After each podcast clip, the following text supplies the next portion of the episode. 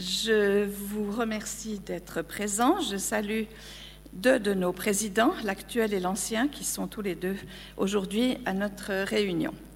C'est un grand plaisir pour moi d'ouvrir cet après-midi de Connaissance 3, puisque nous commençons une nouvelle série intitulée Féminin pluriel, que nous avons décidé d'organiser à l'occasion, entre autres, des 50 ans de l'introduction du droit de vote des femmes, également de divers autres événements, les 30 ans de la première grève des femmes, etc. Et tout cela donne, comme vous le savez, un nouveau regard sur l'histoire des femmes dans la société. Et donc nous avons tenu à célébrer cette, cette date.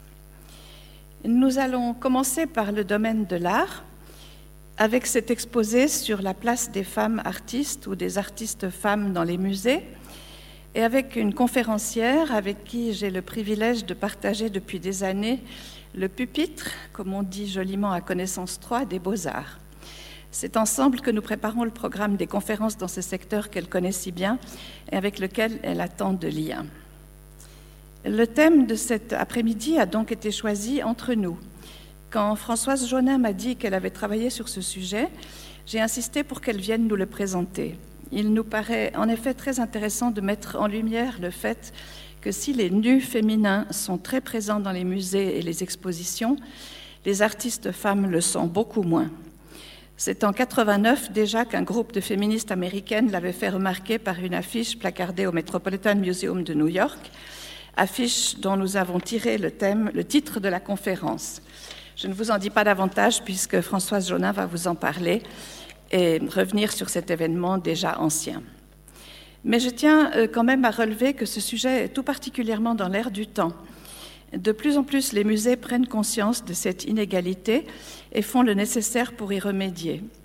Preuve en est ce long article paru il y a deux ou trois semaines dans 24 heures intitulé Les musées suisses se mettent à l'heure féminine qui met l'accent sur cette problématique et relève entre autres les expositions actuelles du Kunstmuseum de Berne sur Meret Oppenheim, de la Fondation Bayeler à Bâle qui rassemble les œuvres de neuf femmes artistes, d'une exposition d'art féministe au manoir de Martigny, d'une exposition au musée du Locle autour de Louise Bourgeois, etc., sans parler de l'étranger avec Georgia O'Keeffe au musée de Beaubourg à Paris. On se rend compte donc que les femmes commencent à trouver enfin leur place dans le domaine de l'art et ce n'est évidemment que justice. Pour vous en parler, euh, Françoise Jaunin tire euh, profit de son immense culture, de ses grandes connaissances et de sa longue expérience du monde de l'art. Tout le monde connaît sa signature de critique d'art et de journaliste culturel qui a été si longtemps visible dans 24 heures et dans nombre d'autres journaux, en ajoutant bien sûr sa présence dans la presse euh, euh, audiovisuelle. Au risque de heurter sa modestie, je tiens à rappeler qu'en 2018, elle a reçu le prix de l'éveil de la Fondation vaudoise pour la culture. Éveil, le mot est bien choisi, le concept aussi pour parler d'elle. À tous les sens du terme, elle est une passeuse, ou comme elle le dit elle-même, une chambre d'écho ou une courroie de transmission. Dans toutes ses interventions écrites et orales, elle sait transmettre sa curiosité, son intérêt, son enthousiasme et parfois ses interrogations. Pour elle, le partage est essentiel. Au fil des ans, elle a rendu l'art accessible à tous en transmettant généreusement son savoir et sa profonde connaissance du terrain. Elle a permis à son public d'entrer dans la démarche des artistes en expliquant et en mettant en valeur leur spécificité et leur originalité. C'est son père, professeur de dessin, qui lui a appris à regarder et qui a aiguisé son sens de l'observation. Elle dit elle-même qu'elle a depuis toujours une immense, je cite, gourmandise du regard pour les images, les formes, les matières, les couleurs, les expériences sensorielles. Cette intense curiosité l'a amenée à y chercher un sens et à lui donner une dimension plus profonde et plus existentielle. C'est ce qu'elle a pu faire avec l'écriture, qui pour elle, comme elle le dit aussi, était un rêve. Elle est généraliste dans sa spécialité. Elle s'intéresse particulièrement à l'art du présent, ou l'art en train de se faire, parce qu'il se pose les questions concernant le monde actuel. Pour elle, l'art est partie prenante de son époque, mais en plus, il la transcende. Elle estime aussi que pour être mieux compris, il doit être vu à la lumière d'incessants allers-retours dans le passé. Quand elle se trouve face à un artiste ou à son œuvre, elle cherche à entrer dans le processus créatif, à le comprendre de l'intérieur. C'est ce qui lui a permis de publier de très nombreux catalogues d'expositions et d'ouvrages monographiques sur des artistes. Je dois malheureusement renoncer à les citer parce qu'il y en a beaucoup trop, ainsi que des livres sur l'art, en particulier une histoire des arts plastiques intitulée La confiance enfin trouvée, un panorama des Alpes dans la peinture, les Alpes suisses 500 ans de peinture, et enfin de nombreux livres d'entretien avec des artistes comme par exemple Balthus, Pierre Soulages, Giuseppe Pennone, Anne-Patrick Poirier, John Armleder. Elle a un grand art de l'interview. Elle sait dialoguer avec les artistes, les mettre en confiance et ainsi leur permettre d'exprimer ce qu'il y a de plus intime dans leur création. Je vais enfin me taire pour lui laisser la parole. Merci Françoise. Merci Chantal.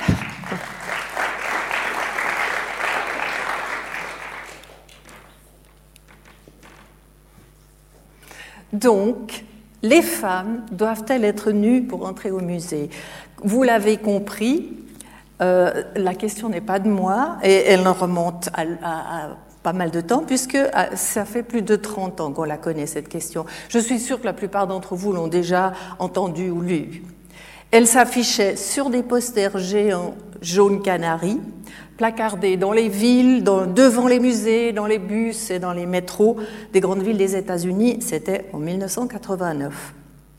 On y voyait une réplique de la grande odalisque d'Ingres.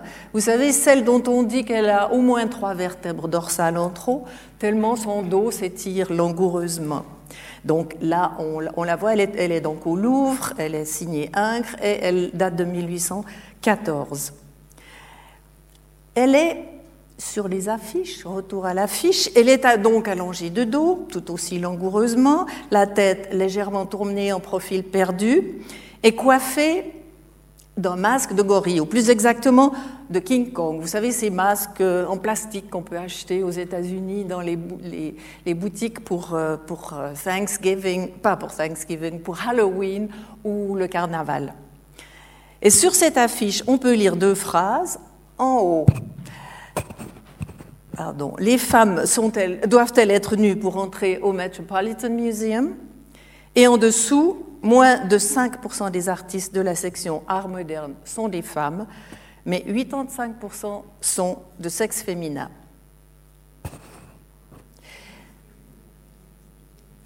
Vous m'entendez je ne sais pas s'il y a un problème. D'accord. Alors, petit rappel du contexte euh, de l'époque, Chantal l'a évoqué tout à l'heure. Donc, en 1985, ce même Metropolitan Museum de New York euh, présentait une exposition qu'elle affichait comme un panorama international de l'art contemporain. Oui, mais sauf qu'il n'accordait aux femmes qu'une portion plus que congrue, puisqu'il y avait 13 femmes sur 169 artistes exposés.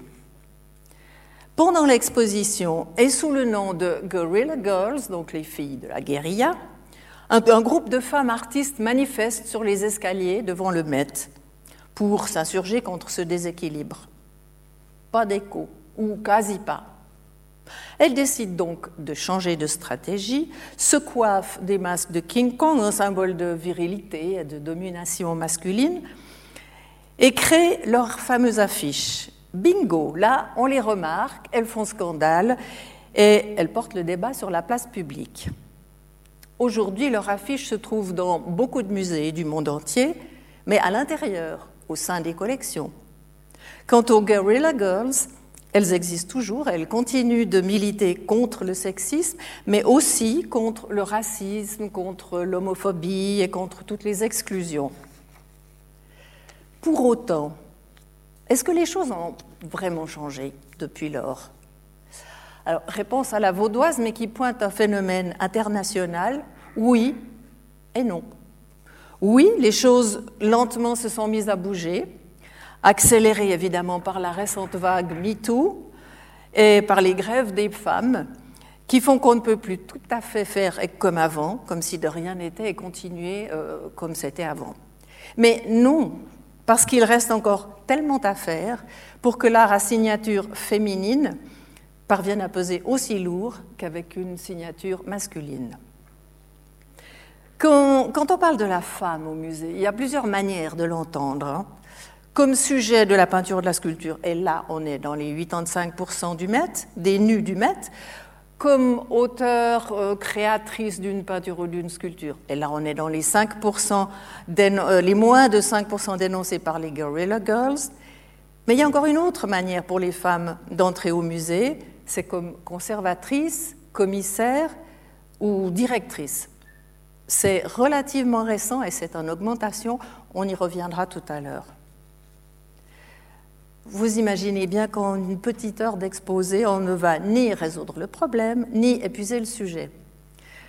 Impossible évidemment de parler de toutes les femmes artistes. Fort heureusement, il y en a quand même beaucoup, beaucoup trop pour les évoquer toutes, même si tant d'elles ont été injustement oubliées.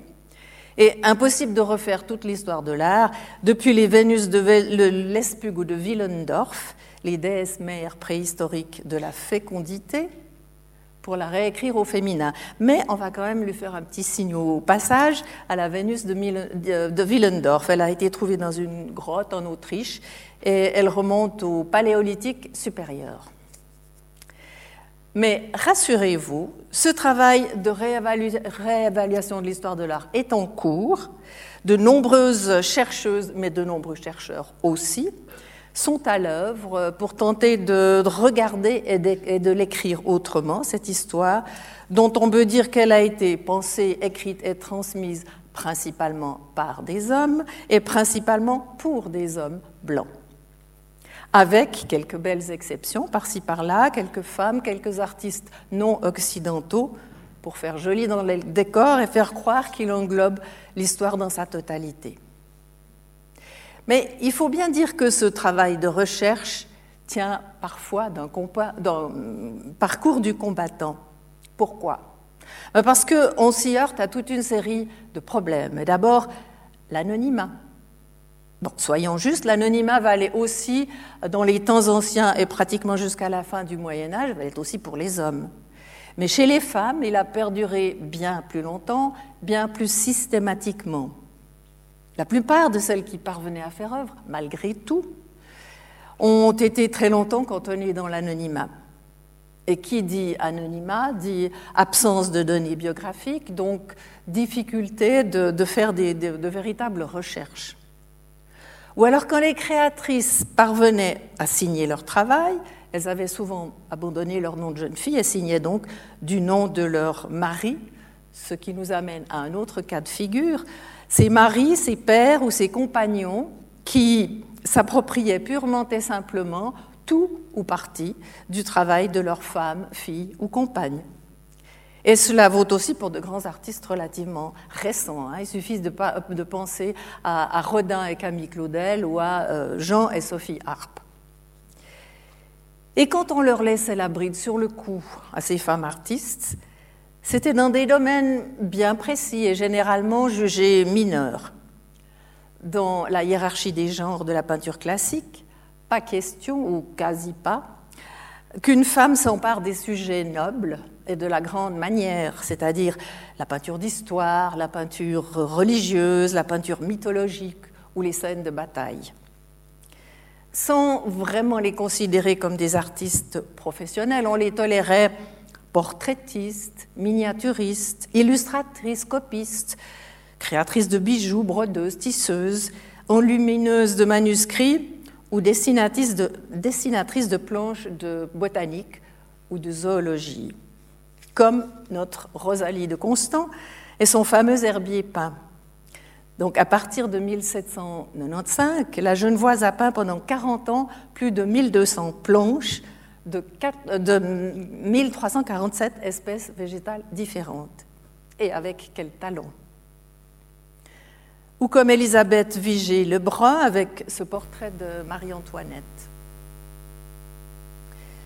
Fervente royaliste, euh, témoin de la Révolution française puis de la Restauration, Dame Elisabeth était peintre de cour, euh, très euh, chérie par Marie-Antoinette un, petit peu peintre de cour de Louis XIV, mais beaucoup moins. Et puis ensuite, elle a été au service du royaume de Naples.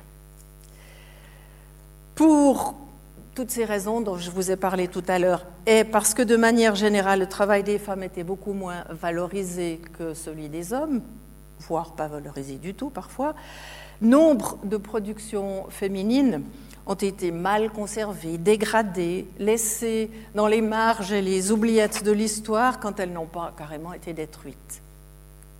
Sans oublier non plus que cette présence plus que modeste des femmes dans l'histoire de l'art s'explique aussi tout bonnement par le fait qu'elles étaient écartées de l'apprentissage, des ateliers, des écoles, de la pratique de l'art en général, pour des raisons historiques et culturelles. Aux femmes était associée la notion d'amateurisme, éclairé peut-être, virtuose parfois, mais fondamentalement et par nature dilettante. Le professionnalisme, seuls les hommes pouvaient y prétendre. Triste constat, qui aurait fait dire à Stendhal que tout génie qui naît femme est perdu pour l'humanité. Mais comment les femmes auraient-elles pu acquérir le statut d'artiste professionnel alors qu'elles n'avaient pas les mêmes droits civils et, civiques et politiques que les hommes, ni n'avaient accès à une véritable formation artistique?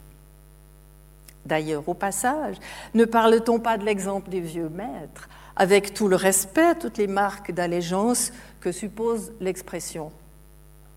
Parler des vieilles maîtresses prend tout de suite une autre connotation nettement moins artistique et nettement moins admirative et révérencieuse.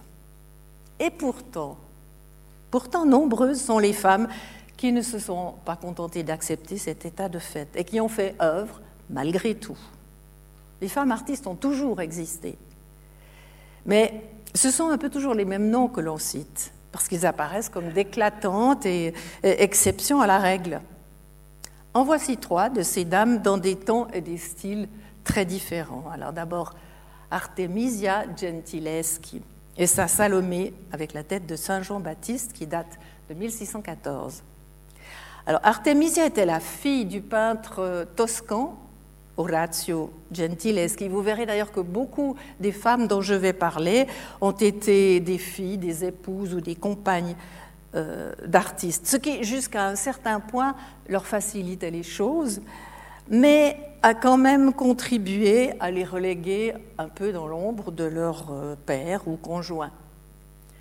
Artemisia, elle, elle a eu pas mal de chance quand même, parce qu'elle est devenue peintre de cour sous le patronage des Médicis, puis de Charles Ier d'Angleterre, et elle a pu traiter des grands sujets. Elle fait partie de l'école caravagesque qui privilégie des compositions très euh, dramatiques avec des effets théâtraux de clair-obscur. Deux siècles plus tard, voilà Berthe Morisot avec Jour d'été de 1879. La parisienne a fait avec euh, Mary Cassatt, l'américaine, et l'espagnole Eva González, partie des trois femmes qui ont vraiment participé activement au début de l'impressionnisme, mais la vie et l'histoire les ont reléguées dans les seconds rôles. Berthe était l'épouse du frère d'Édouard Manet.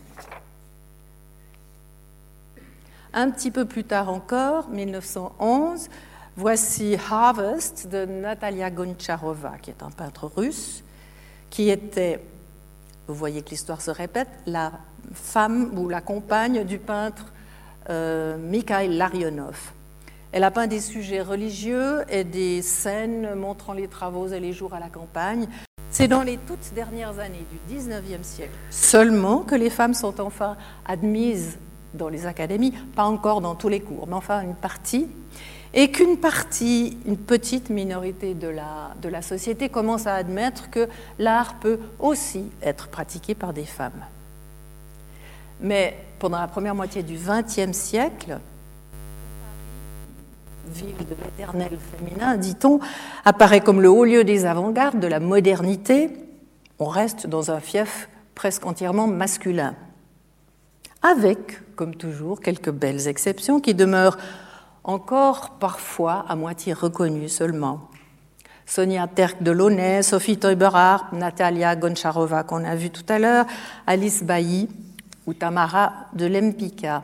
Alors voilà, Rythmes et couleurs de Sonia Delaunay, une pièce tardive qui, dans, son, dans son œuvre, puisqu'elle remonte à 64. Sophie était, euh, Sonia était ukrainienne, mais toute sa carrière de peintre s'est faite en France et elle avait pour second mari le peintre Robert Delaunay, avec qui elle a inventé l'orphisme, un lyrisme abstrait euh, à la palette tout à fait chatoyante et au langage euh, géométrique. Sonia a réalisé aussi des tissus, des robes de haute couture et des livres d'artistes comme euh, la célébrissime prose du transsibérien de Blaise Sandrard. Voici Alice Bailly et son concert dans le jardin de 1920. Elle était genevoise de naissance, vaudoise d'adoption, proche des mouvements euh, avant-gardistes quand elle a vécu quelques années à Paris, en particulier le cubisme, dont elle donne une version euh, toute personnelle, tout en courbe euh, et douce, qui contraste avec les, rythmes très heurtés mm, du cubisme, entre guillemets, masculin. Et voilà Tamara de Lempicka, avec sa jeune fille en verre qui date des années 27 à 30. Elle était née à Varsovie, mais qui était à l'époque dans l'Empire russe. Elle grandit entre Varsovie, Saint-Pétersbourg et Lausanne, mais toute sa carrière est parisienne et, sa peinture s'inscrit dans la veine art déco. Mais justement, toutes ces femmes sont des exceptions.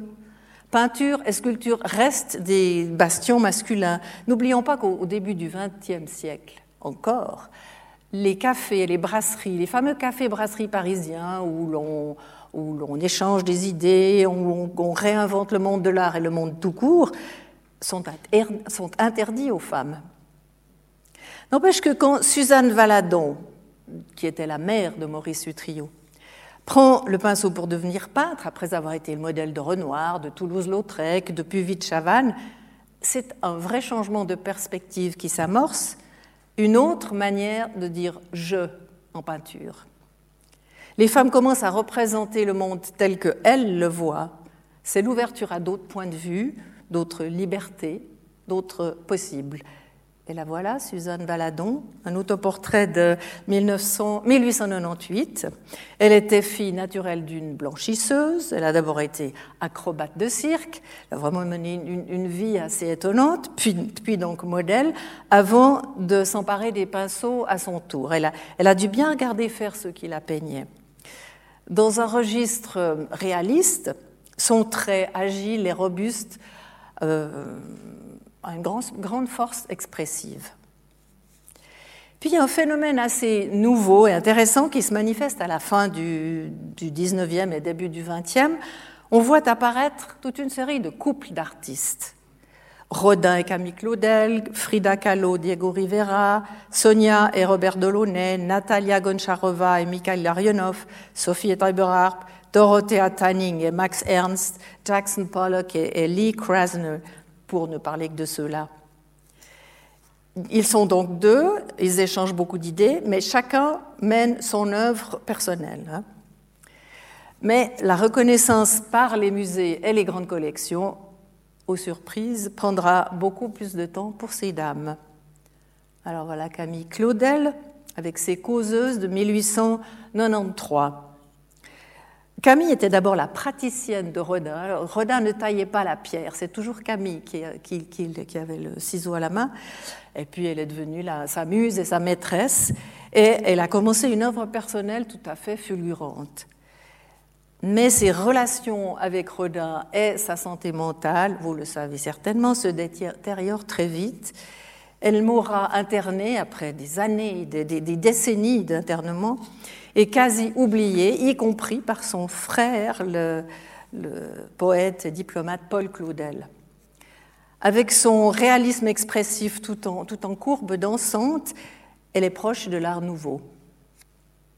Voici Frida Kahlo avec un autoportrait en robe Tijuana de 1943. Là aussi, vous connaissez sans doute un peu l'histoire. Atteinte de poliomyélite à l'âge de 6 ans, puis à l'adolescence victime d'un grave accident de tram qui la laisse brisée à vie. La Mexicaine épouse, par deux fois d'ailleurs, le peintre muraliste Diego Rivera, ce qui fait dire à ses parents que c'est le mariage de l'éléphant et de la colombe. Elles se mettent à peindre en autodidacte, une peinture à la fois totalement autobiographique, qui raconte ses terribles souffrances, et totalement universelle, qui fascinera les, surréalistes parce qu'elle fait une très large, elle y fait une très large place euh, au rêve. Voici Sophie Teuber-Harp avec euh, Vertical Horizontal, une, une, composition de 1916. Elle était d'origine grisonne, il a épousé le peintre et sculpteur alsacien, alsacien Jean Harp, ou Hans Harp, comme il était alsacien, et à cette époque-là que l'Alsace a changé de pays, euh, voilà, il avait les deux prénoms. Sophie était peintre, sculpteur, danseuse et créatrice d'objets d'art appliqué. Elle a participé activement au mouvement Dada à Zurich et elle compte, même si les manuels traditionnels d'histoire de l'art ont un petit peu tendance à l'oublier, parmi les véritables pionniers de l'abstraction géométrique. Et parmi les femmes qui, elles, œuvraient tout à fait en solitaire, il y a des pionnières, des ouvreuses de pistes et des visionnaires qui n'ont souvent connu une véritable visibilité et notoriété que sur le tard, sorte de magnifiques vieilles dames indignes de l'art qui ont beaucoup dérangé et choqué l'establishment avant d'être enfin reconnues comme Marguerite Burna-Provin, française mariée deux fois en Suisse, où elle a déployé toute l'étendue de ses talents sans vraiment rencontrer l'attention qu'elle aurait, qui aurait dû lui revenir. Euh, voici ici Antor et l'oiseau noir de 1922, une œuvre qui est tirée de sa suite visionnaire et hypnotique qui hybride les hommes et les bêtes et qui s'intitule Ma ville comme Meret Oppenheim aussi, et sa célébrissime tasse en fourrure de 1936. Écrivaine, peintre, photographe, plasticienne, Meret, qui avait un père allemand et une mère suisse, euh, a été dans ses débuts membre et muse du mouvement surréaliste. En 1936 d'ailleurs, sous le label surréaliste, sa tasse en fourrure devient vraiment un objet culte du surréalisme et elle a été d'emblée acquise par le MoMA de New York. Après quoi, pendant 18 ans, elle cesse complètement de créer, pour ne recommencer à le faire qu'en 1954 à Berne. Et ce n'est que dans les années 1970 et 1980, donc encore plus, bien plus tard, qu'elle devient la coqueluche des jeunes générations d'artistes. Et voici encore Louise Bourgeois avec Crouching Spider, araignée accroupie de 1900 euh, de 2003. Alors l'araignée chez, Louise Bourgeois, elle a fait toute une série d'araignées, toutes sortes de dimensions, parfois gigantesques.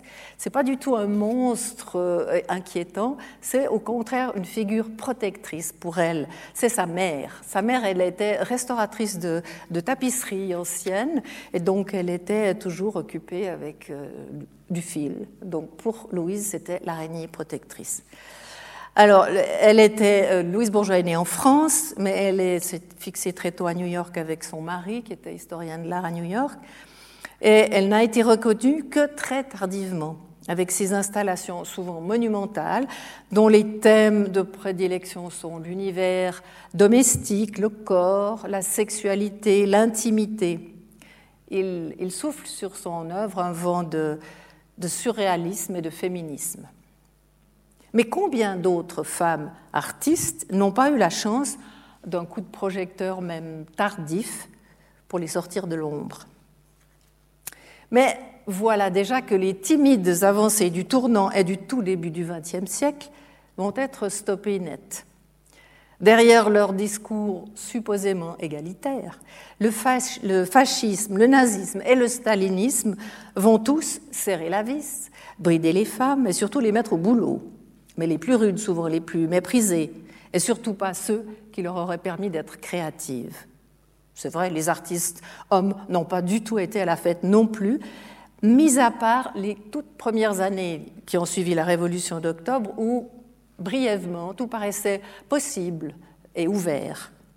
Une ouverture très vite refermée pour ne plus, pour ne plus laisser la place qu'à l'art de propagande. Pendant ce temps, à New York et à Paris, des femmes se mettent à ouvrir des galeries qui vont jouer un rôle absolument déterminant sur la scène artistique de l'Ancien comme du Nouveau Monde. comme Bert Weil, beaucoup moins connu que ses concurrents, Ambroise Vollard, Daniel Henri Kahnweiler ou Paul Rosenberg. Elle a pourtant été à Paris la première à vendre des toiles de Picasso et de Matisse, et elle a découvert toute une série d'artistes majeurs du début du XXe siècle. Comme Jeanne Bûcher, dont la galerie était l'un des foyers artistiques les plus vivants de la capitale euh, française depuis les années 20 jusqu'à la fin de la Deuxième Guerre. Comme euh, Denise René, qui était, euh, comme Denise René, qui était la galeriste de l'art géométrique et cinétique. Ileana Zonabund, celle du pop art à Paris, puis à New York. Iris Claire, la galeriste des nouveaux réalistes ou Katia Granov, qui, tant qu'elle le pouvait, exposait des femmes artistes. Toutes de vaillantes pionnières dans un monde de l'art qui ne les attendait pas. Elles ont d'ailleurs suscité de nombreuses vocations après elles, même si elles sont restées longtemps et sont parfois encore confrontées à toute une série de préjugés. Côté musée, les femmes conservatrices ou conservatrices sont maintenant nombreuses. Il arrive même qu'elle soit nommée directrice. Et nous en avons une ici avec Chantal de Choulepnikov. Mais c'était surtout au départ dans des petits musées ou des institutions de moyenne importance. Les grands musées phares du monde, eux, demeurent encore une chasse gardée presque entièrement masculine. Mais les choses, là aussi, se mettent à bouger puisque tout, récemment, c'est une femme Laurence Descartes, qui a été nommée présidente, directrice du Louvre. C'est quand même pas rien. C'est tout frais. Elle est entrée en fonction le 1er septembre 21. Et au passage, j'ai quand même envie de lancer un petit coup de chapeau posthume à une pionnière qui restait très largement dans l'ombre de l'histoire, Rose Vaillant, la vaillante conservatrice qui a mis sur pied en 1937 déjà euh, une, exposition intitulée Les femmes artistes exposent au jeu de paume, c'était à Paris, et euh, cette même Rose Vaillant a ensuite joué un rôle absolument décisif dans le sauvetage et la récupération de plus de 60 000 œuvres et objets euh, spoliés par les nazis pendant l'occupation. Côté école aussi, le vent a tourné. Aujourd'hui, il y a plus de femmes que d'hommes dans les écoles d'art mais les femmes continuent d'être moins exposées dans les musées. En Suisse, seuls 26% des expositions individuelles présentées dans des musées entre 2008 et 2018 étaient consacrées à des femmes. Même le fameux euh, Kunstmuseum de Bâle n'affiche qu'un bien modeste 9%. Celui de Berne et la Fondation Bayeler font un petit peu mieux, 20% mais on va quand même pas se priver d'adresser au passage un grand coup de chapeau à la Kunsthalle de Bâle, avec un éclatant 53% féminin. Il est vrai que la Kunsthalle est entièrement dévolue à l'art contemporain, où la proportion des femmes est bien plus élevée que dans l'art classique et moderne. Et aux USA, malgré l'activisme des Guerrilla Girls, le score des États-Unis n'est pas meilleur. Seuls 12% des artistes exposés dans les principaux musées du pays pendant cette même période, 2008 à 2018, étaient des femmes. Et jusque dans les galeries, les femmes continuent d'être sous-représentées. J'ose espérer que ces statistiques, qui remontent donc à trois ans, ne sont plus tout à fait d'actualité, même si on sait très bien que ce genre de choses n'évolue qu'assez lentement. Enfin, côté artiste, ces inégalités de genre sont en baisse au sein de la génération émergente, ce qui est quand même assez prometteur pour l'avenir. Mais elles se maintiennent chez les artistes établis. Et il faut bien euh, admettre qu'il y a encore beaucoup moins de femmes que d'hommes qui parviennent à devenir des artistes établis. Ce qui ne prend encore en compte qu'un aspect de la question, parce que du côté de la critique d'art, les choses ne sont pas très différentes. Quand les critiques étaient massivement des hommes, ils écrivaient rarement sur les femmes artistes. Très peu exposées, non médiatisées, celles-ci n'étaient tout simplement pas visibles et donc pas connue, et donc pas reconnue, ni par le milieu de l'art, ni par les manuels d'histoire de l'art, ni par le grand public, évidemment. Et comme tout se tient, le marché de l'art est à l'unisson. Aujourd'hui encore, la cote des femmes artistes continue d'être nettement inférieure à celle des hommes, et la réceptivité de leurs, œuvres demeure souvent liée à leur sexe, comme s'il était un critère de jugement. Ne pas montrer une œuvre, ne pas la commenter, ne pas l'analyser a, on l'imagine aisément, des répercussions très nettes sur sa reconnaissance publique et donc sur sa valeur marchande. Plus on connaît le travail d'un artiste, plus il est médiatisé, plus il est publié, et plus il prend de valeur sur le marché. Dans l'art moderne qui domine encore très largement le marché, les femmes sont quasi absentes. Même les stars de l'art contemporain, et, aujourd'hui, il faut quand même le dire, un recensement fait état de 46% de femmes parmi les artistes de moins de 49 ans. Mais néanmoins, elles restent néanmoins moins bien cotées que leurs homologues masculins. Les disparités restent criantes. Inutile de chercher une femme parmi les 30 premiers noms au hit parade du marché de l'art. Actuellement, toutes époques confondues, on compte 12 femmes parmi les 100 artistes les plus chers du monde. Bon, là à nouveau, je vous cite un ranking, comme on dit, tout en rappelant que ce genre de record change en permanence. Hein. Ce que je vous dis là est donc indicatif et ne correspond pas forcément au tout dernier comptage. Aux premières places des records en salle de vente, aux enchères, on trouve bien sûr le fameux et passablement douteux Salvatore Mundi de Léonard de Vinci, acquis pour le prix totalement surréaliste de 450 millions de dollars. Derrière lui, Gauguin et de Kooning font jeu égal, chacun avec une toile euh, adjugée à 300 millions de dollars. Cézanne et ses joueurs de cartes suivent avec 274 millions, Pollock 202 millions, Rothko 186, Picasso 179 avec ses femmes d'Alger. En 2014, un coup de marteau à 44,4 millions de dollars chez Sotheby's a adjugé Simpson Weed, White Flower Number One de l'américaine Georgia O'Keeffe. C'est pour le moment le record absolu pour l'œuvre d'une femme. Il y a quelques jours à peine, j'ai entendu qu'une œuvre de Frida Kahlo vient d'être adjugée pour 30 millions de dollars. Derrière elle, une araignée de Louise Bourgeois a fait, comme on dit, 28 millions, tandis qu'une toile de Berthe Morisot, une de Natalia Goncharova et une de Agnes Martin ont toutes les trois, tournent toutes les trois autour de 10 millions de dollars. Bien sûr, ce sont là des chiffres absolument considérables et on sait qu'il suffit de deux personnes pour faire grimper les, enchères jusqu'à des hauteurs euh, stratosphériques. Mais on voit quand même comme les femmes, décidément, ne jouent pas dans la même catégorie. Le philosophe Jacques Derrida a inventé une expression pour le dire. Il parle de phallogocentrisme pour pointer la place centrale euh, accordé au phallus par la psychanalyse, Freud, Lacan et la philosophie occidentale. Son néologisme sert à dénoncer le fait que, je cite, pourquoi c'est un, un, peu décalé, c'est normal?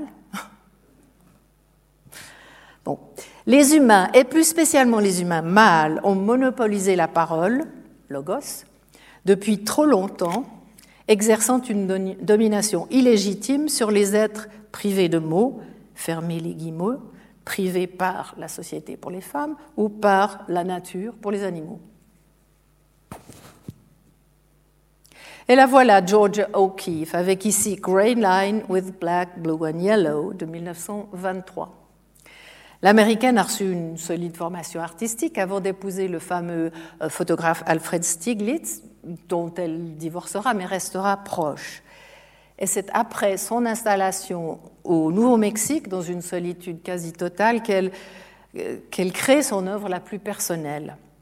Les paysages du désert lui inspirent une peinture onirique, érotique et visionnaire. Et voici Agnes Martin avec Words de 1961. Canado-américaine, bardée de, de titres universitaires, elle devient professeur et surtout une figure majeure de l'abstraction euh, américaine. Sa peinture est tout entière basée sur le motif de la grille carrée. Elle y conjugue un formalisme rigoureux avec une approche extrêmement sensible, une forme de minimalisme méditatif avec une forte dimension spirituelle. Par rapport à la vague MeToo, la galeriste zurichoise Maria Bernheim craint que la hausse de prix qu'elle provoque ne relève que d'une simple mode, produite artificiellement par des institutions qui recherchent les artistes femmes par obligation pour leur image plutôt que par intérêt pour leur travail. Le New York Times, lui, affiche un optimisme, disons, plus comptable, estimant qu'acquérir aujourd'hui des œuvres de femmes représente l'un des meilleurs investissements qui soient, puisqu'elles partent de très bas, qu'elles progressent très vite et que leur valeur explose.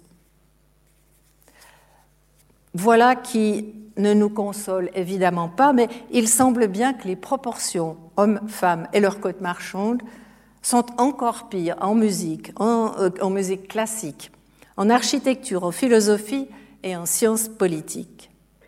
Mais le fait qu'il y ait pire ailleurs n'excuse évidemment pas les mauvais scores des arts visuels. Malgré tout, les choses avancent. Hommage à celles qui ont mis toute leur créativité, leur talent, leur énergie, leur courage et leur détermination pour braver les règles sociales, politiques, sexuelles et psychologiques et être artiste envers et contre tout. Se dire artiste a très longtemps demandé, et demande encore dans bien des pays du monde, une force de caractère hors du commun. La reconnaissance est encore trop lente, trop timide, trop prudente, mais elle est en marche, irrésistiblement. Mais reprenons le fil de l'histoire récente. À partir de cette époque, les années 60-70, surtout 70, où les femmes commencent à se mettre ensemble, où des mouvements s'organisent et où une, partie des femmes font de leur combat le sujet même de leur art, tandis que d'autres veulent simplement créer hors de toute connotation sexiste. Ni femme, ni homme, ni jeune, ni vieux, disait l'américaine Joan Mitchell, peindre, juste peindre. La voici Joan Mitchell avec Rock Bottom de 1960 à 61. Originaire de Chicago, elle appartient à ce qu'on appelle la deuxième génération du mouvement expressionniste abstrait américain. Et comme tous les expressionnistes abstraits, peint de très grands formats. Mais chez elle, euh, elle, elle, mélange autant de bravoure et de fougue que de subtilité et de délicatesse lyrique. Le 26 août 1970, lors d'une manif à Paris au pied de l'Arc de Triomphe, une banderole clame, et vous l'avez tous lu et toutes lu ou entendu, il y a plus inconnu que le soldat inconnu, sa femme. Dans les années 70, l'art féministe aux USA, né dans la postérité de 68, de mai 68, puis l'arrivée jusque dans les chaires d'université euh, des études de genre, ça c'est plutôt pour les années 80 et 90, permettent enfin d'envisager d'autres regards. La bataille des femmes pour plus de visibilité et de reconnaissance s'inscrit dans un contexte de revendication qui bientôt englobe tous les discriminés, toutes les minorités au sens large, les femmes, les homosexuels, les artistes non occidentaux, même combat. Et ce combat reste complètement d'actualité un demi-siècle plus tard. Dans les années 70, donc, et des deux côtés de l'Atlantique, mais aussi peu à peu dans le reste du monde, cet art féminin s'exprime volontiers à travers des nouveaux médias, performances, photos, vidéos, cinéma. Pourquoi donc est-ce que les artistes femmes s'approprient très vite ces nouveaux moyens d'expression? Ben, Tout simplement parce que ce sont des pages blanches. Ils n'appartiennent pas à l'histoire de l'art. Ils ne portent pas encore la marque de l'histoire ni l'empreinte masculine. Elles y inventent donc de nouveaux modes de création et de contestation, en font des outils privilégiés pour déconstruire les systèmes bien établis, les institutions dominantes et les clichés. Voici Rebecca Horn la douce prisonnière de 1978. L'artiste allemande pratique aussi bien justement la performance, la vidéo, la poésie et le dessin que la photographie. Alors, suite à une, infection pulmonaire qu'il a, dans ses jeunes années, cloué pendant une année dans un sanatorium, elle, a gardé ce lien au corps tout au long de, son travail, l'amenant à réaliser ce qu'elle appelle des body sculptures, euh, et avec parfois des extensions et des prothèses sorties de son imagination. Toute une, mécanique fine, euh, à la fois cruelle et poétique. Voilà, Valley Export, c'est une image tirée d'un portfolio photographique qui s'appelle Doggonis, qu'on pourrait peut-être euh, traduire par chiennerie.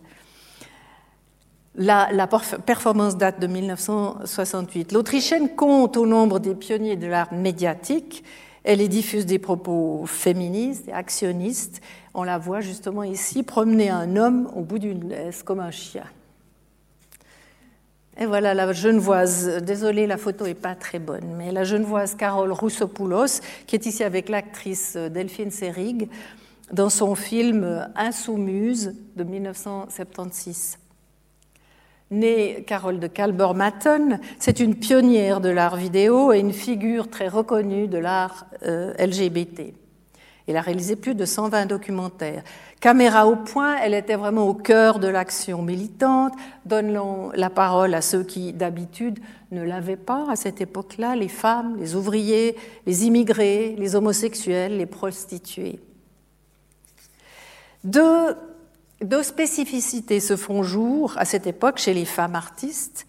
D'une part, l'exploration de leur propre corps et de leur sexualité, mais vue par elles-mêmes, elle se réapproprie ce corps euh, objectifié par des siècles de regard masculin. Elle passe du rôle d'objet à celui de sujet et ne se prive souvent pas de provoquer. Et puis l'autre choix, en guise de, manifeste et d'antidote à l'idéal patriarcal, était de s'exprimer à travers des artisanats traditionnellement féminins, donc peu valorisés, comme le tissage, la broderie, la céramique, le patchwork, qu'elles détournent de, leur rôle de joli décor pour l'inscrire dans, le champ de l'art avec un grand A et y affirmer à travers eux leur discours et leur philosophie. Et ces deux, ces deux tendances sont, vraiment internationales. Voici Orlan, alias Mireille Porte, un portrait de 2013 plasticienne française, transmédia, féministe, représentante de l'art corporel, donc body art. Elle a fait effectuer en vrai sur elle-même entre 1990 et 1993, si je me souviens, quelque chose comme 19 opérations chirurgicales qu'elle a fait filmer pour transformer son visage. Et ensuite, elle a passé à des self-hybridations en photo numérique avec euh, logiciel de retouche euh, infographique. Et voici Gina Pane, c'est une image euh, d'une performance de 1973 intitulée Action sentimentale. Gina Pane est une Française d'origine italienne, considérée comme l'une des représentantes majeures du body art des années 70, et qui a mis le corps et la douleur au cœur de son travail. Dans, dans ses actions, chaque geste prend une valeur rituelle. Elle se penche sur les souffrances du corps humain et ce sont elles qui figurent son engagement et sa révolte. Dans l'art actuel, ces deux mouvances sont toujours très présentes, avec des expressions évidemment plus contemporaines, comme chez l'égyptienne Gada Amer, avec ses poèmes et ses portraits brodés. Gada Amer a choisi le médium très féminin de la broderie en mettant l'envers du travail à l'endroit pour qu'on y voit les, fils qui pendent comme des, comme des traits ou des coulures de peinture. Elle brode des figures féminines à partir d'images de, revues, de, revues, de magazines porno ou de passages du Coran. Elle y interroge le rôle de la femme, sa, sexualité, son plaisir. Voici ici Sylvie Fleury, First Spaceships on Venus de 1995. Toutes ces fusées sont peintes avec des couleurs de vernis à ongles. La Genevoise pratique un travail d'appropriation et de détournement de, l'histoire de l'art, mais aussi de la mode, du glamour, du, consumérisme et de l'ésotérisme. elle en fait des commentaires ironiques et subtils du, mercantilisme et du tout à l'apparence. Et voici encore Maïtou Perret avec The Family 2007. Ce sont, ces personnages euh, sont faits en papier mâché, quasiment grandeur nature. Franco-vietnamienne installée à Genève, elle a développé une œuvre singulière basée sur euh, l'invention, elle, vient de la littérature au départ, hein, basée sur l'invention d'une communauté utopique de femmes dans le Nouveau-Mexique, qu'elle a imaginé, New Ponderosa, comme elle l'a appelé, qui vivent en autarcie et fabriquent elles-mêmes tous leurs objets domestiques. Donc, ces objets domestiques sont bien évidemment conçus, imaginés par Maïtou, puis réalisés par des, femmes artisanes. Depuis les années 1980, le champ de l'art contemporain a été, tout comme le début du XXe siècle, propice au duo d'artistes. Sauf, et c'est quand même une très grande différence, qu'ils se mettent à deux pour créer une œuvre. Beaucoup de ces couples signent de leurs deux noms une œuvre unique. Ils sont parfois de même sexe, comme Gilbert et Georges, Fischli Weiss, Pierre et Gilles, ou plus près de nous, Pauline Boudry et Renate Lorenz. Mais parfois aussi, ils sont de sexe opposé, comme Christo et Jeanne-Claude, Anne-Patrick Poirier ou Bernd et Hila Becher. Alors voilà les Poirier, Anne-Patrick, avec L'œil de la mémoire de 2010. C'est un faux vestige de statue antique géante, euh, comme abandonnée dans un jardin. Depuis plus de 40 ans, les Français mènent une œuvre en couple. Euh, ils, s'en disent les architectes et les archéologues. Alors ils, ils visitent, ils fouillent, ils collectent, ils réinventent et métamorphosent. Ici, c'est Pauline Boudry et Renate Lorenz avec une image, euh, un style de la vidéo Moving Backwards qui était présentée au pavillon suisse de la Biennale de Venise en 2019.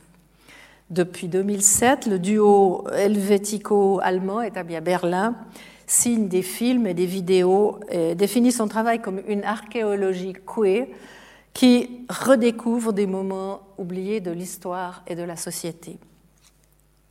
Et puis dès ces mêmes années 80, il y a aussi beaucoup de figures de grandes dames qui émergent et qui marquent la scène contemporaine dans les registres les plus divers, avec un ton féminisme affirmé ou pas. Voici par exemple Cindy Sherman, son titre numéro 223 de 1990, une vierge allaitante sortie de l'histoire de l'art tout droit, mais avec l'usage de l'artiste. L'américaine pratique la photographie et des, autos mises en scène, euh, qui, dans ses débuts, livrait une, critique grinçante du rôle de la femme dans la, société américaine de l'époque, avant de s'en prendre à l'histoire de l'art, puis à l'imagerie érotique et même porno. Ici, c'est Mona Atoum, Hotspot, de 2006.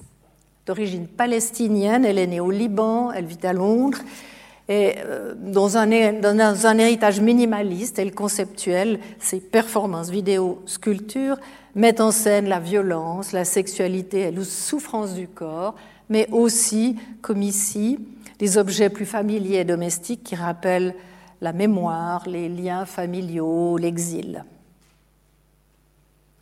Ici, Annette Messager avec Les interdictions, une installation de 2014 L'artiste française qui se dit artiste collectionneuse et bricoleuse réinterprète l'univers domestique dans lequel le regard masculin a si longtemps cantonné la femme, les travaux à l'aiguille, les carnets intimes, les albums photos, les revues de beauté. Ces travaux collectionnent, accumulent et assemblent toutes sortes d'objets et de rebuts dérisoires. Et voici Marlène Dumas, avec The Painter 1994. Elle, vient d'Afrique du Sud, mais vit en Hollande. Et son œuvre est teintée d'expressionnisme, mais comme fantomatique avec sa palette délavée. Elle parle de sexualité, de souffrance, de racisme, de religion et d'Afrique à travers des corps violentés ou des portraits d'enfants malades. Un travail très, très émotionnel, qui entre provocation et empathie dit toute la poésie et la déchéance du corps humain. Aujourd'hui, au féminin comme au masculin, nous nous trouvons dans un monde éclaté et pluriel qui voit se côtoyer une hybridité multiple et revendiquée de, styles, de langage, de, de médias et de tendances. Mais ce qui apparaît enfin clairement, c'est que la compréhension de notre monde ne peut que s'enrichir des regards que les femmes posent sur lui. Non pas tant parce qu'elles sont des femmes, toutes les femmes artistes ne sont pas obligées de mettre, les questions de genre au cœur de leur travail, bien sûr, mais en tant qu'individus dont les voix ont trop longtemps été reléguées comme des notes en bas de page de l'histoire. Je vous vois venir, vous allez me dire, et Niki de Saint-Phal, et Pipi Lortiris, et Sophie Kahl, Germaine Richier, Kiki Smith, Myriam Kahn, Tatiana Trouvé, Eva Hess, Elizabeth Payton, Marcia Hafif, Barbara Kruger, Aurélie Nemours, bien sûr, elle aussi, et tant d'autres encore, magnifiques et chères à mon cœur, mais il faut bien que je m'arrête. Juste encore trois dernières, trois formidables artistes non occidentales d'aujourd'hui, tout en rappelant que même si elles sont toutes les trois très, engagées, il ne faut surtout pas conditionner et limiter nos regards et notre lecture sous prétexte que les femmes artistes, parce que femmes, devraient être cantonnées à œuvrer pour la défense des femmes, ou parce que noires vouées obligatoirement à la dénonciation du racisme, ou parce qu'appartenant à une minorité sexuelle obligées de la traiter de la question du genre. Il faut bien évidemment se garder de créer de nouveaux ghettos dans l'art. Alors voilà Cara Walker avec Slavery, Slavery de 1997. Donc c'est des papiers découpés comme des ombres chinoises. Sous des abords assez charmants et populaires, tout au moins en premier regard, l'humour grinçant de l'œuvre de l'afro-américaine révèle peu à peu toute la violence de l'époque coloniale aux USA. Avec ses découpages, ses films, ses dessins d'animation, ces sculptures géantes, elle est très engagée dans la dénonciation postcoloniale, racisme, sexisme, stéréotypes de genre et d'identité. Voici Kim Suja, Cities on the Move, Borati Track 2000. C'est une Coréenne du Sud qui se sert très souvent des textiles, des tissus et autres tissage comme allégorie de la féminité, mais aussi de la, condition humaine en général, avec leur patchwork de vie, de culture et d'identité. Ici, tous ces, tous ces baluchons entassés sur un camion euh, symbolisent le thème du voyage, de l'exil, de l'errance et de la migration dans un monde euh, éclaté et global. Et voici la plus jeune, Zanele Muoli, avec Made 3 de 2018. Dans une série d'autoportraits, toujours en noir-blanc, l'activiste visuelle sud-africaine, c'est ainsi qu'elle s'appelle, qu'elle se définit, ou la lionne noire, comme elle est surnommée, se métamorphose inlassablement pour incarner et dénoncer l'oppression du peuple noir, des femmes et des communautés LGBT. Et ces accessoires sont toujours des objets qui symbolisent l'asservissement et la répression, comme ici ces cordes et ces pinces. Tout récemment, je vous l'ai dit, on a vu pour la première fois une femme nommée à la tête d'un des plus grands musées du monde. Pour la première fois aussi, une vente aux enchères a été consacrée exclusivement aux femmes chez Sotheby's. C'était en juin dernier. Et jamais autant de musées, Chantal l'a rappelé tout à l'heure, n'ont exposé autant de femmes que cette année. Elles font l'abstraction au Centre Pompidou, George O'Keeffe à Pompidou avant d'arriver chez Bayeler d'ici quelques semaines, Cindy Schumann à la Fondation Vuitton, Cara Walker au, musée, au Kunstmuseum de Bâle, Meret Oppenheim au Kunstmuseum de Berne, Close Up avec neuf femmes artistes chez Bayeler, etc., etc. Alors, simple séance de rattrapage passager ou lame de fond irréversible. Seul l'avenir nous le dira. Mais se contenter d'un simple clin d'œil ne suffira certainement pas. Parce que, à ne considérer leurs œuvres qu'à la lumière de leur statut de femme, qu'il s'agisse de démontrer comment elles en pâtirent, le transgressèrent ou le revendiquèrent, on ne fait que corroborer les présupposés et les valeurs qui ont conduit le modèle historiographique dominant et à oublier leur rôle, avertit la théoricienne de l'art Martine Lacasse. Pour ce faire, et dans l'objectif précisément de remettre ce rôle des femmes en lumière et d'œuvrer leur reconnaissance, l'association AWARE, donc A-W-A-R-E, a été créée à Paris en 2014. AWARE, l'acronyme qui signifie donc bien informé, conscient, se détaille en Archive of Women Artists, Research and Exhibitions.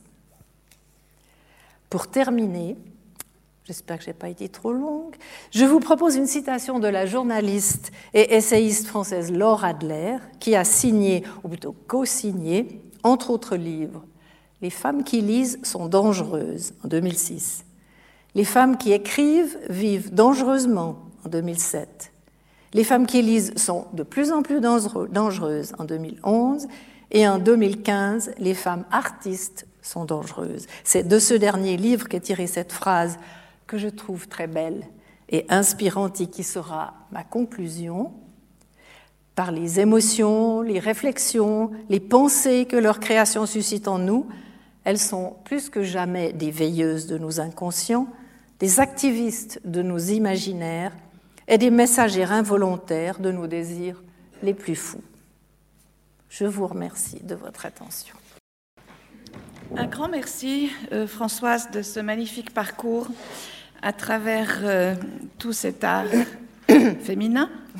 Merci de l'avoir rappelé. Tu cites euh, Laura Adler avec le mot veilleuse. Moi, j'avais cité le mot éveil dans mon introduction, donc je crois que nous arrivons à peu près au même point. Je voudrais ajouter une petite chose à l'annonce de la nomination de Laurence Descartes au Louvre, c'est que le Musée national suisse est depuis quelques mois dirigé aussi par une femme, Denise Tonella, d'origine tessinoise, qui n'a que 41 ans, ce qui pour une institution comme le Musée national suisse est aussi une révolution en soi-même. Je voudrais passer aux questions. Je suis sûre qu'il y aura des doigts qui vont se lever. J'essaye de les regarder. Il y a quelqu'un là-bas. Merci Gaël. Oui, bonjour. Euh, merci de votre exposé particulièrement intéressant.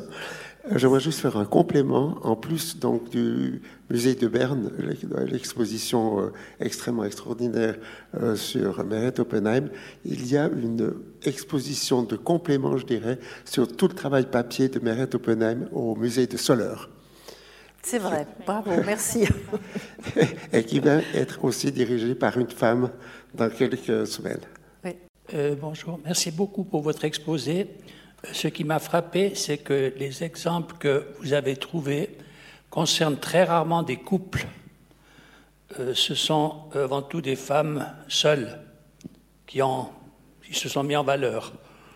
Alors, disons, moi je voulais donner quand même l'exemple en termes positifs de Christo et de son épouse que j'ai mentionné. Qui avaient une complicité extraordinaire et qui ont revêtu plusieurs monuments comme le Bundestag de Berlin ou l'Arc de Triomphe de Paris, ou alors euh, ils ont réalisé des, aussi des très belles choses euh, au Central Park de New York ou ailleurs aux États-Unis, par exemple. Euh, donc une complicité fabuleuse et au point qu'ils ont, ils ont toujours voulu signé à deux et se sont répartis les tâches. Christo faisait avant tout le dessin et son épouse, dans d'autres domaines, l'a continuellement soutenu.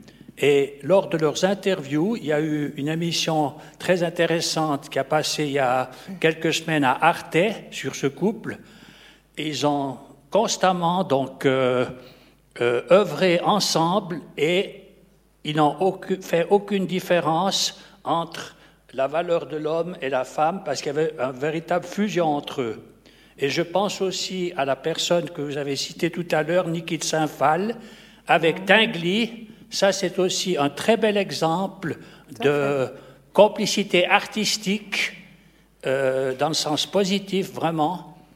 Et moi, je me demande maintenant, quand je vois les exemples de ce qu'a souffert, par exemple, Camille Claudel, qui a été complètement rabaissé et par son amant et crucifié, excusez-moi l'expression, par son frère, qui euh, euh, s'est évertué à l'envoyer dans un asile pendant des décennies, n'est-ce pas? Euh, Ces couples malheureux où l'homme prend toujours le dessus, est-ce qu'on peut espérer dans l'avenir qu'il y aura plus de couples qui vont, parce que vous avez parlé tout à l'heure dans le sens général d'une évolution favorable, est-ce qu'on peut espérer que dans l'avenir, il y aura plus de couples qui vont collaborer comme ça ensemble? Et l'autre question, pour terminer, c'est simplement sur un autre domaine euh, qui n'a pas été, qui n'a pas été cité, c'est-à-dire le domaine littéraire.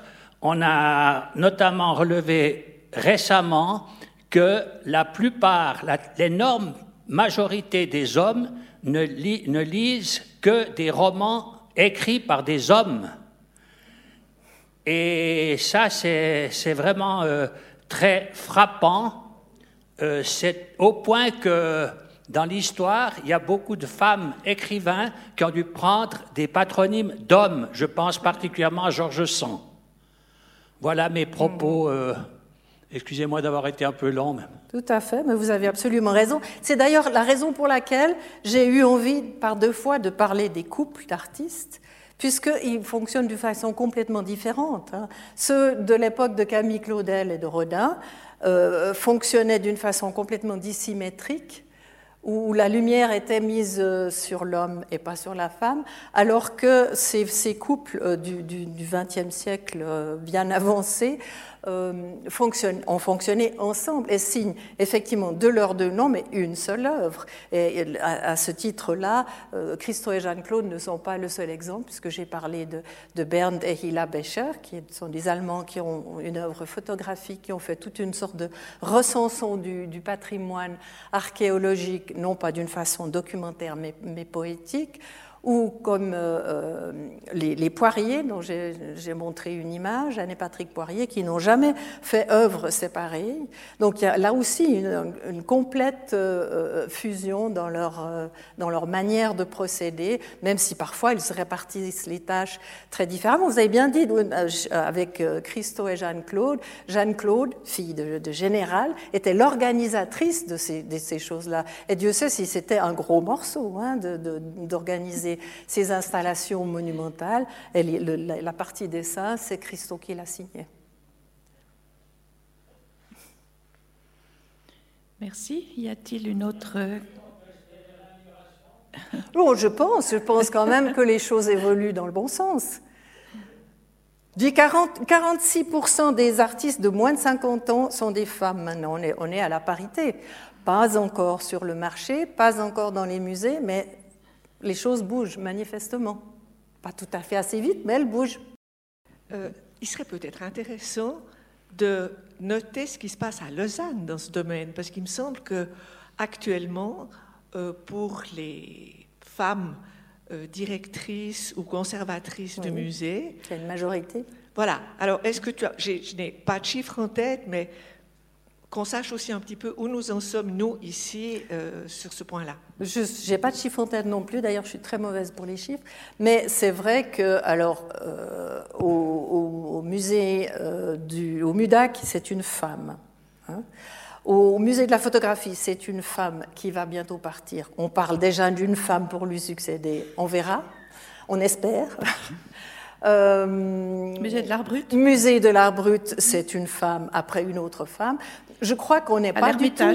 L'Ermitage aussi. À l'Ermitage aussi, on n'est pas du tout en, retard. Au musée romain, il y avait une femme, maintenant c'est un homme, mais il y avait une femme avant lui. Mhm.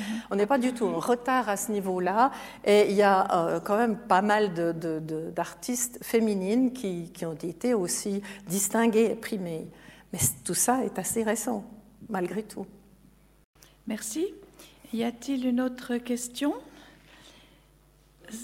Sinon, je vais vous inviter à revenir la semaine prochaine pour la suite de cette série Féminin pluriel. ce sera Carole Claire, qui est professeure associée à l'Université de Lausanne, qui parlera du thème Inégalité femmes-hommes en santé, quel défi au pluriel. Je vous remercie.